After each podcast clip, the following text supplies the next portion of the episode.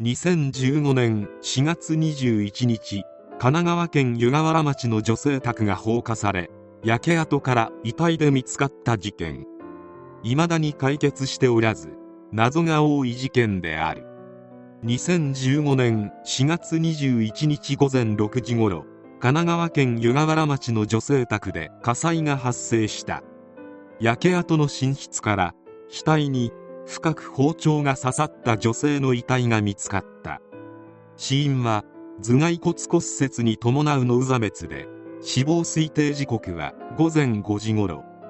頭や顔に複数の切り傷や刺し傷があり鈍器で殴られた跡もあった。女性は寝室のベッド上で仰向けの状態で包丁は歯が全て隠れるほど額に刺さっていた。命を奪った後寝室の隣の居間に灯油をまいて火をつけたとみられる。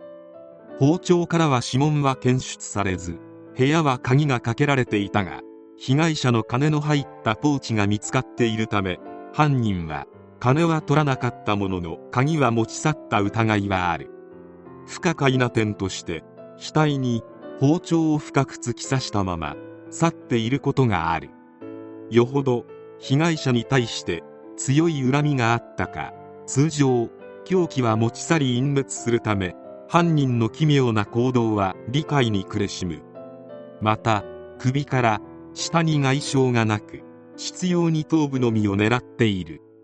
そして司法解剖の結果遺体は煙を吸った形跡はなく事件後に放火されたことが分かっている。しかし放火された部屋は現場ではなく現場の隣の居間であり遺体の見つかった寝室ではほとんど燃えていなかった。加えて遺体には抵抗した際にできる防御層が一切なく突然襲われた可能性が最も高い。この一連の不可解な行動が住民を一層不安にさせた。金銭目的や恨みであれば分かりやすいし対策も立てられるのだが単に頭のおかしい犯人であれば次に誰を襲うのか分かったものではない。しかしこの事件が起きる6時間前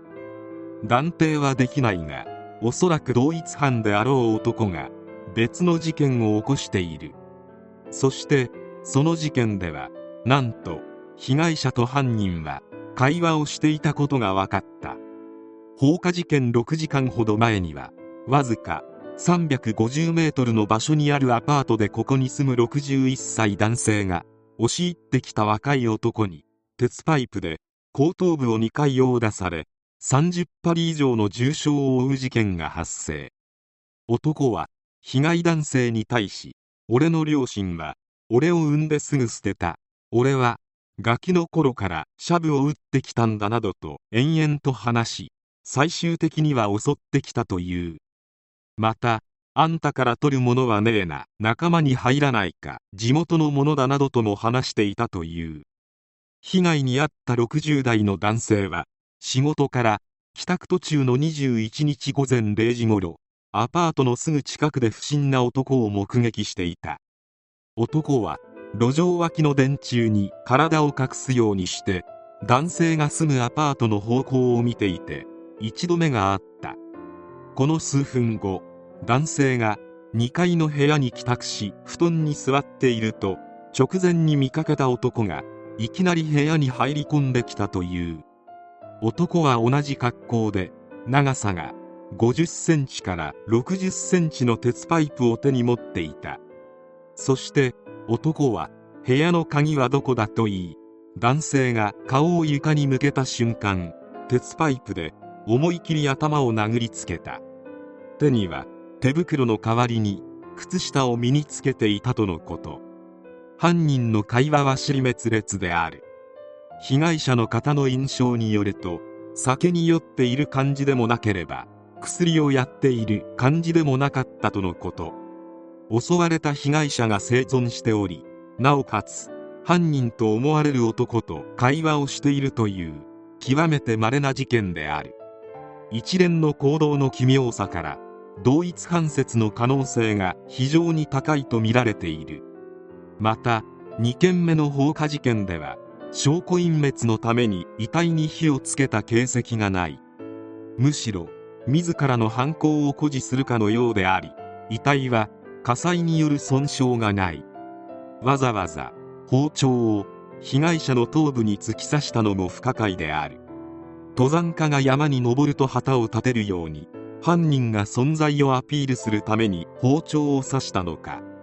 この事件は発生から複数年が経過しており捜査本部はこれまでに延べ2万4125人の捜査員を投入して同1万279人から話を聞くなどしたが有力情報は得られていない。小田原署捜査本部は事件から1年が経過した後 JR 湯河原駅構内の監視カメラに映った若い男性の映像を公開。この人物が何らかの事情を知っているとみて行方を調べるとともに情報提供を呼びかけている。捜査本部によると映像は午前4時40分から午前6時頃までに撮影され改札を通りエスカレーターでホームに行く様子が映っている。男性は身長約170センチの痩せ型で白いマスクに黒っぽい長袖と長ズボン姿。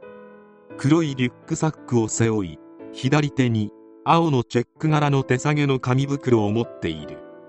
同駅の始発電車は上りが午前4時40分下りが同6時9分。男性は現場方向から歩いてきて同駅で上下線いずれかの電車に乗ったとみられるが沿線各駅のカメラに似た人物は映っていなかったという。まずは防犯カメラの2つの映像を見てほしい。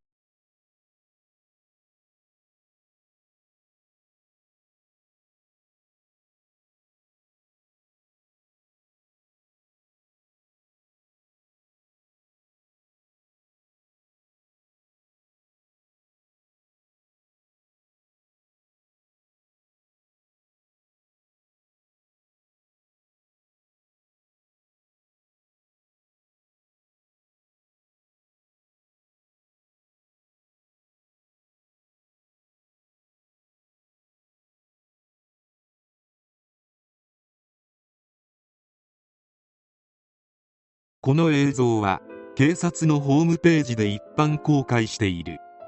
この映像のツイート等でたまに見られる一件が警察は男と断定しているが私には女に見えたである。確かにやや内股気味の歩き方不鮮明だが後ろ姿の全体像。言われてみれば女性に見えなくもない。現場の遺留品の DNA 鑑定から男と判明しているから男としているかもしれないが性別は男だが振る舞いが女性的な人間の可能性もある。現在でも犯人は捕まっていないこと快楽で事件を起こした可能性が高いことからこの事件の前後に起きている様々な未解決事件と関わりも否定できない。エレベーターの映像はやはり一度は目を通した方がいいのは歩き方やエレベーターの乗る際の振る舞いなどは人によってはかなり特徴的なことが多く意識していなくてもあれどこかで見たことがあるかもと思うこともあるかもしれない。その気づきが事件解決や我が身を守ることもあるのだ。この犯人が今後犯罪を犯さずに生きていくとは到底思えないし自分や周りの大切な人がこんな犯人に襲われてはたまったものではない。警察の方々はどんな些細なことでもいい。情報を寄せてくださいと呼びかけている。警察の方々だけではなく我々一般国民が常に犯人と思わしき人間がいれば通報するという防犯意識を持つことが大事である。